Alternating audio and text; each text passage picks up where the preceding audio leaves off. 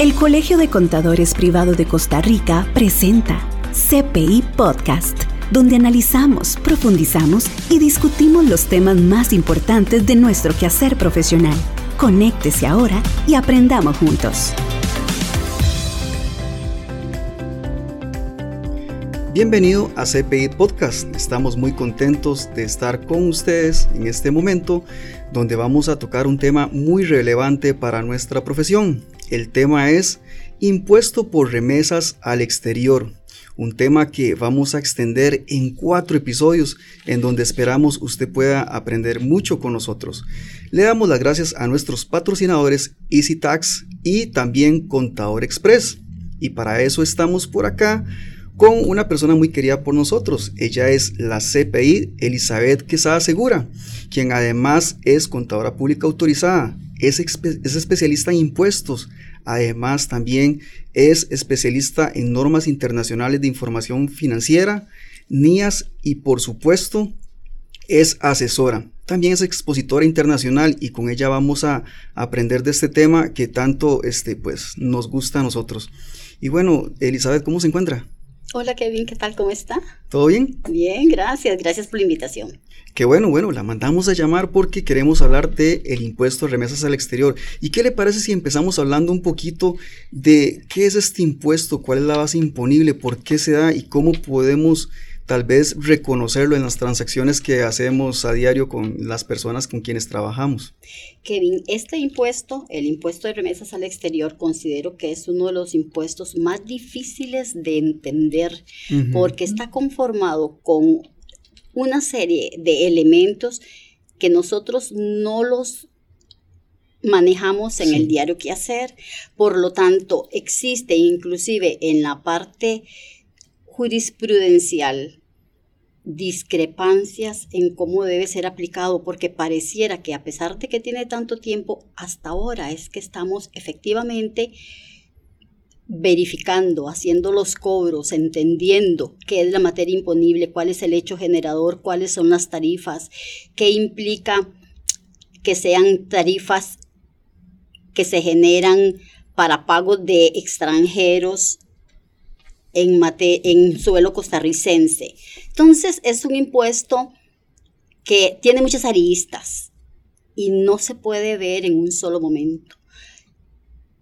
Al existir tanta discrepancia, también se presta a confusión por parte del lector. ¿Qué es el impuesto de las remesas al exterior? El impuesto de remesas al exterior grava, es el opuesto del impuesto sobre utilidades, grava a las personas que son no domiciliadas, que reciben fuente, que reciben dinero de fuente costarricense, pero que no están domiciliados en Costa Rica, que viven en el exterior y un nacional le paga, le hace llegar por servicios o por bienes un dinero. Aquí es donde se considera que son renta de fuente costarricense porque son por bienes situados en el territorio costarricense que aquella persona del exterior va a recibir un pago.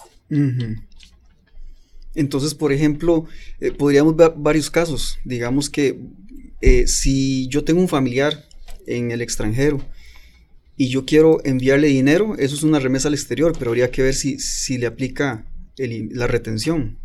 Eso es un envío de dinero, pero no se considera, no está dentro del alcance de la ley, no es considerado remesa al exterior, porque vamos a decir que es un tipo de donación, un regalo. Un regalo, exacto. Un obsequio. Ok, pero si yo tengo una casa aquí en la que estoy viviendo, pero esa casa le pertenece a un extranjero, y entonces yo le envío todos los meses el pago del alquiler. Ahí ya sí. Usted tiene una persona que tiene aquí una maquinaria, tiene propiedades. Aquí hay mucha gente que está en las playas que tiene casas que alquilan como hospedaje. Que, o que la rentan porque no viven aquí, sino que viven temporalmente, vienen solamente X meses al año. Estas personas, estos extranjeros que tienen estas propiedades en diferentes playas, porque donde más se concentra es en playas, los extranjeros donde más bienes raíces tienen es en playas, ese dinero que ellos perciben debería estar sujeto al impuesto de las remesas. No implica que está sujeto.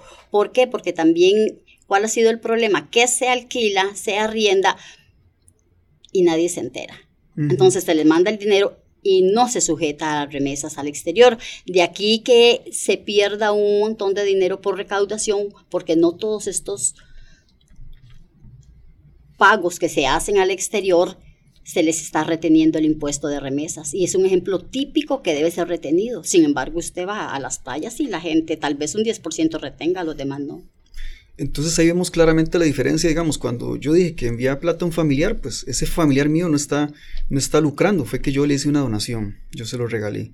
Pero en este caso, si yo envío dinero mes a mes porque hay un alquiler, entonces ya hice una explotación, que fue lo que usted empezó diciendo. Ese, ese extranjero sí está explotando a Costa Rica, por así decirlo, a través de un bien que tiene situado acá, que sería la casa. Tiene una actividad que le genera ingresos. El caso que usted dio inicial usted le dio un obsequio a alguien, es dinero suyo, no es producto de una actividad económica, no es producto de una generación de ingresos, porque ya sea que sea una actividad lucrativa, que si fuera un nacional es sujeto o a renta de capital o al impuesto de las utilidades. Exacto. Entonces, si, si fuera un nacional, pues entonces tiene que pagar a través de renta de capital o a través de utilidades. Correcto. Pero es un no domiciliado. Como es un no domiciliado, como es un extranjero el que percibe ese mismo tipo de renta, entonces a él le toca pagar el impuesto de remesas al exterior. No se me va por rentas de capital, no se va por utilidades, se me va por impuesto de remesas al exterior. Correcto, esa es la diferencia. Es el mismo objeto, solamente la diferencia es que él vive fuera de Costa Rica. O aun cuando esté en Costa Rica, si es no domiciliado porque su residencia fiscal está en el exterior, se considera no domiciliado, sujeto al impuesto de remesas al exterior. Y por ahí está que si él se queda en Costa Rica más de 183 días, ya, cambia la cosa, como dicen por Pasa a ser un, domiciliado, pero existe un problema porque esa domiciliación en algún momento la hace tal vez de oficio, tributación, que se considera que es domiciliado, pero el interesado en ser domiciliado no sería la persona dueña de esos bienes. Entonces sería la que debería de buscar la domiciliación. En otros momentos, tributación lo va a hacer de oficio, pero no es una práctica común. Tal vez ha sido, han sido casos esporádicos. Bueno, volviendo a, la explotación de fuente costarricense, ahí vamos ya este, eh, desmenuzando, como, como dice mi mamá, el, tema en el sentido que ya vimos, bueno, la parte del alquiler. Pero hay otras formas de explotar, ¿verdad? Hay otras formas de que un extranjero explote eh, aquí alguna actividad. ¿Cuáles otras eh, formas podría, podría ser? Pero aquí hay muchas formas de explotación porque, por ejemplo, están empresas del exterior que arriendan equipo. Equipo. Eh, por ejemplo, a Recope eh, se le arrienda un equipo para que pueda llevar el combustible a los aviones. Y aquí hubo una controversia porque Recope en aquel momento decía que era una empresa de índole industrial y no retuvo no retuvo, le tocó pagar a Recope ese impuesto, le tocó pagarlo porque no le retuvo a la empresa que le prestaba, que le alquilaba, que le arrendaba el equipo para llevar combustible a los aviones. Aquí hubo no confusión, sino que simplemente Recope insistió en que era una actividad industrial, porque en aquel momento, en la ley anterior, a las actividades industriales no se les retenía. Pero de todas formas, la sala muy acertadamente dijo, pero si no es usted la que sujeta, es el individuo que presta, y ya porque usted sea industrial que tiene que ver el que presta, eh, no tiene, para empezar, se le dijo usted es comercial. Este es un servicio simplemente de transporte de combustible, es comercial. Por lo tanto, está sujeto a la remesa, si no se sujetó. Entonces vea que estamos hablando de equipo. Sí, ya hablamos de, bien raíz, eh, de equipo. También se habla por ahí, creo que usted me lo dijo ahora al principio, en el 54 se habla también, por ejemplo, de eh, capitales. Si yo envío pagos de interés, ¿verdad? Si un extranjero presta a empresas nacionales dinero, el interés que genere, ya sea que genere interés o ya sea que genera dividendos, tanto el interés como los dividendos cuando se envían, cuando se pagan al exterior, cuando se envían, no cuando se hace el registro, cuando se envía al exterior, debe obligatoriamente de retenerle el impuesto a las remesas que corresponde en ese momento. Luego, es diferente el impuesto que paga a una, a una sociedad que el impuesto que se paga a un banco en el exterior, dependiendo cuál es el banco va a ser, y quién lo pague, el impuesto de las remesas que hay que retener es distinto, no siempre va a ser igual para todos los residentes del exterior. Sí, bueno, esa parte entonces fue la parte financiera.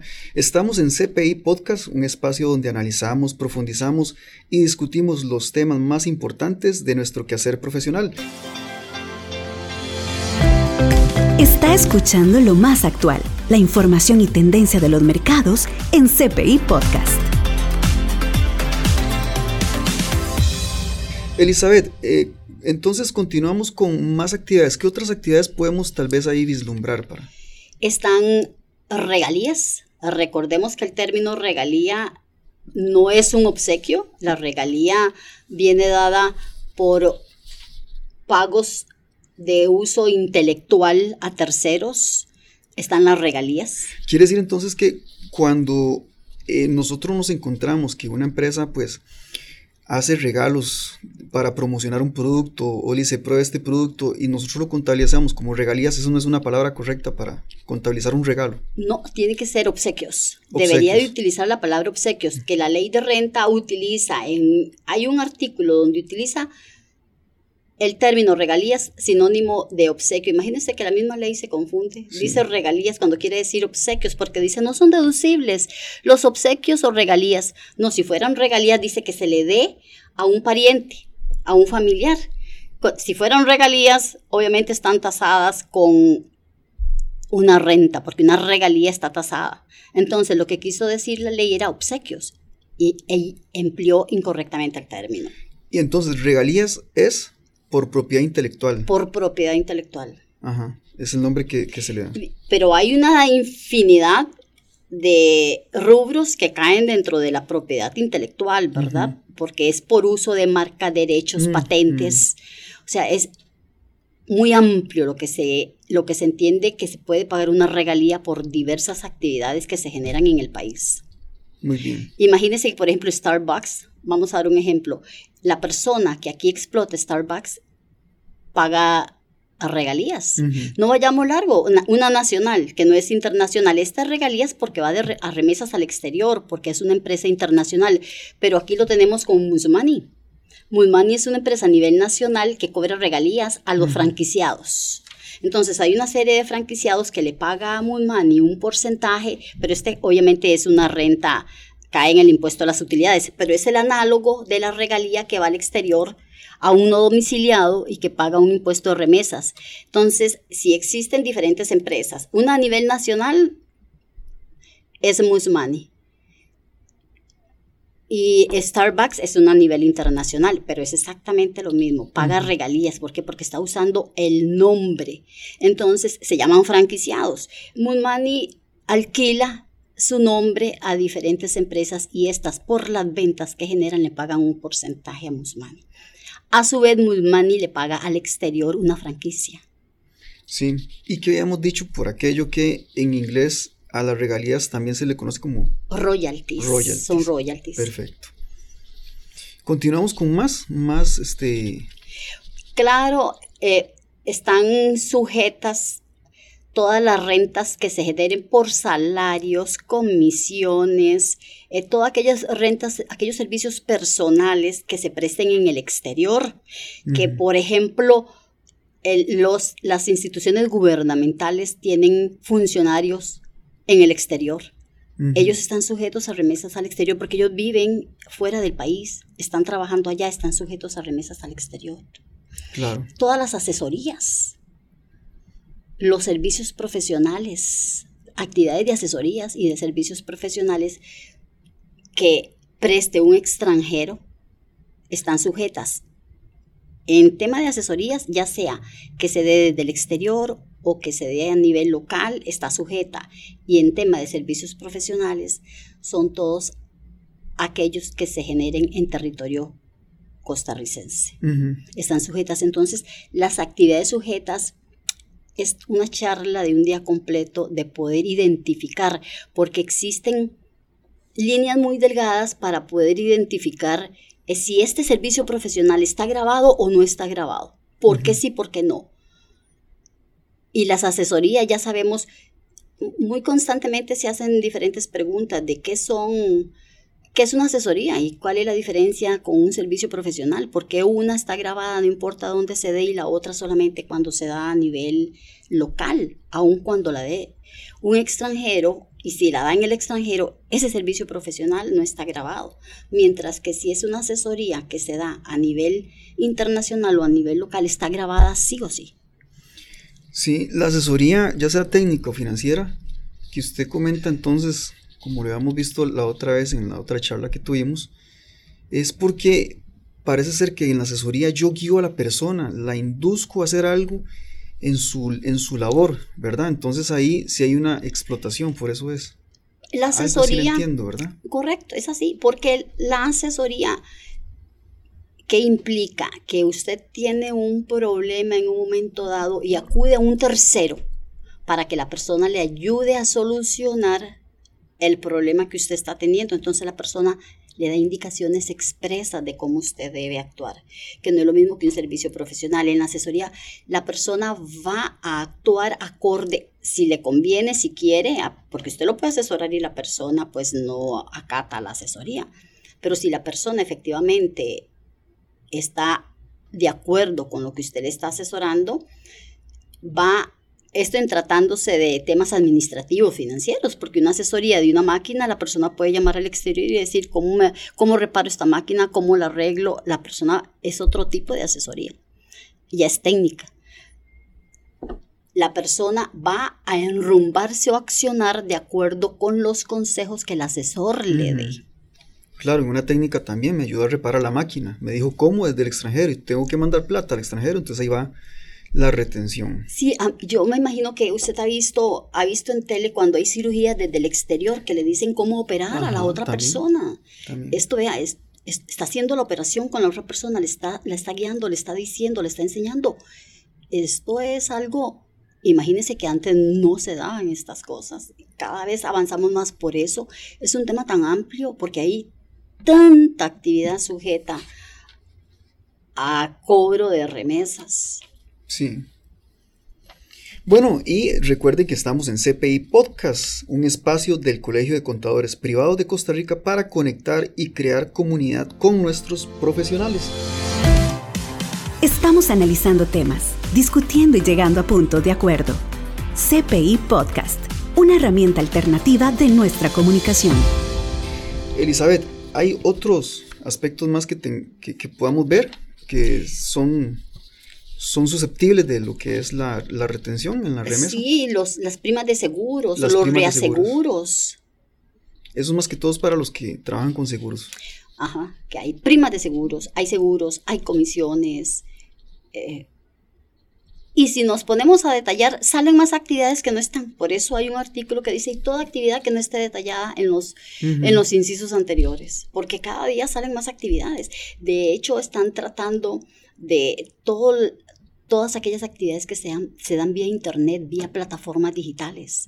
Están tratando de tasar todos aquellos servicios que vienen a través de plataformas digitales. Por ejemplo, a tributación se le dijo que no tenía que pagar por el uso de unos servicios de plataforma que utiliza tributación. Y al banco, al banco central se le dijo que, sí, que a ellos sí tenían que tasar. Entonces hubo una controversia como que no quedó claro por qué a Hacienda se le dijo que no, mientras que al Banco Central se le dijo que sí, porque era la plataforma que utiliza para que todos los bancos en el país puedan hacer transacciones en el exterior. Y se le dijo que sobre que a esa plataforma cuando le pagaba le debía de retener por remesas al exterior, mientras que la plataforma que usa tributación para el tema de pago de impuestos se le dijo que no. Entonces se dijo, el Banco Central dijo, como que es lo mismo que hace tributación, hace el Ministerio de Hacienda y yo estoy haciendo exactamente algo igual y cómo me van a decir que yo sí y Hacienda no. Entonces Ahí es donde yo entiendo que depende quién tenga el caso, va a decir que sí o va a decir que no. ¿Por qué? Porque es una materia que en realidad no está consolidada, es, muy, novedosa.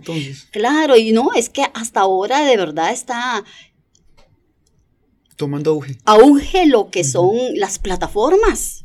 Sí, a, pesar de que antes ya estaba, digamos, lo que eran películas, telenovelas, eh, noticias que se se presentaban aquí y que había que mandar plata al extranjero, eso, ya estaba normado. Pero no son plataformas. es que mandaban una cinta de películas, mandaban asuntos, mandaban o usted transmitía.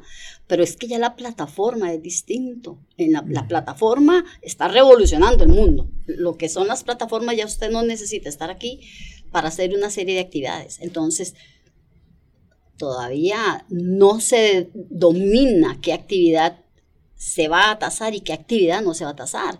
De hecho, vea que todas las plataformas de que acaban de tasar en el IVA, todas esas plataformas que tasaron el IVA, que le están generando más de un millón de dólares, más de dos millones de dólares, son plataformas que antes no se tasaba y están generando más de dos millones de dólares al mes. Y yo sé que usted ahorita, en este momento que nos está escuchando, se pregunta, uy, yo a veces mando dinero porque traigo mercadería, ¿verdad? La pasa por la aduana y todo, y, trae mercadería para vender y tal vez no ha hecho retención. Cuando usted trae mercadería del extranjero, tiene que hacer retención por esa plata que usted envía al extranjero para pagar esas facturas. Eso es una compra de bienes para la venta. La compra, las importaciones de mercadería para vender están tasadas y normadas en la ley del impuesto al valor agregado.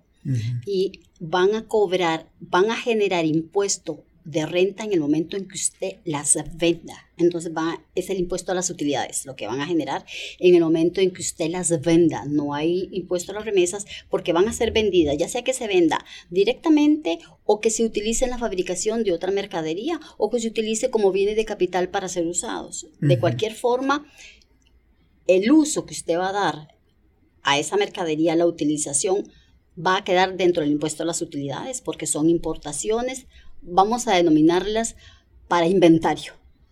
O yo, estimado colegiado, entonces en ese caso es otro tema y se tasa a través de otra forma. Entonces ahí no cabe la... Si es una remesa al exterior, pero no, es, no, se le retiene, no cabe un impuesto allí. O sea, me refiero que remesa al exterior porque usted manda el dinero, ¿verdad? Pero no... No, hay una salida de dinero al exterior, que no es lo mismo una empresa. Es que se le llama remesa, pero no es el término jurídico. Mm, entiendo. Porque impuesto de remesas al exterior implica lo que estamos hablando de que la persona está haciendo uso ah, de un bien o servicio aquí en Costa Rica. Un, un extranjero, en este caso, es un nacional el que está comprando, no es un extranjero el que está haciendo el que está recibiendo dinero por uso de un bien aquí. Claro, son, son términos jurídicos. Entonces, estimado colega, que nos está escuchando, sí es una salida de dinero al exterior, pero no es una remesa al exterior, no es otro tema, pero queda, queda allí para, porque estábamos viendo casualmente eso para que podamos detectar y vislumbrar lo que es una, en qué momento se aplica una retención a una remesa al exterior y poder reconocerla. ¿Alguna otra que se nos quede por ahí, Elizabeth? Porque ya vamos terminando y estimado este colegiado que nos escucha. Siguen tres episodios más, también cortos, en donde vamos a seguir tocando este tema. Vamos a tocar este, eh, base imponible, tarifas y, otras cositas para que esté al pendiente de nuestras redes sociales y esté pendiente cuando vaya a salir el próximo podcast con Elizabeth y que vayamos eh, viendo ese tema. Continuemos, Elizabeth. Bueno, son demasiadas. unas cuantas ahí rápidas, mencionarlas, no explicarlas, solo mencionarlas tal vez. Bueno, entonces ampliemos el tema de las regalías, que era las marcas, las patentes, obras literarias, registros de audio, de video, cinematográficos, los software que se utilizan. Entonces, véase que ya con solo tocar el tema de regalías que sujetas a remesas al exterior, ya por sí solo es muy amplio el poder determinar cuáles tipos de regalías existen. Ya solo ese, solo ese temita de regalías es demasiado amplio y sí merece como toda una plática para poder entender qué son las reglas. Sí. Pero bueno, estimado colegiado, entonces esté pendiente porque vamos a continuar con el tema. Es, Elizabeth, si gusta, se despide. Muchísimas gracias, buenas tardes, muy amables por estar escuchándonos y estamos a la orden. Claro que sí, entonces no se pierda el próximo episodio de CPI Podcast, agradeciéndole totalmente a nuestros patrocinadores Tecnosoft, Contador Express y también EasyTax. para que este, conecten con nosotros en el próximo episodio. Nos vemos y muchas gracias por acompañarnos. Hasta aquí CPI Podcast, la propuesta del Colegio de Contadores Privado de Costa Rica que expande conocimientos. Una mesa de discusión, análisis y profundidad con los temas más destacados que influyen en nuestro quehacer profesional. CPI Podcast, una herramienta alternativa de nuestra comunicación.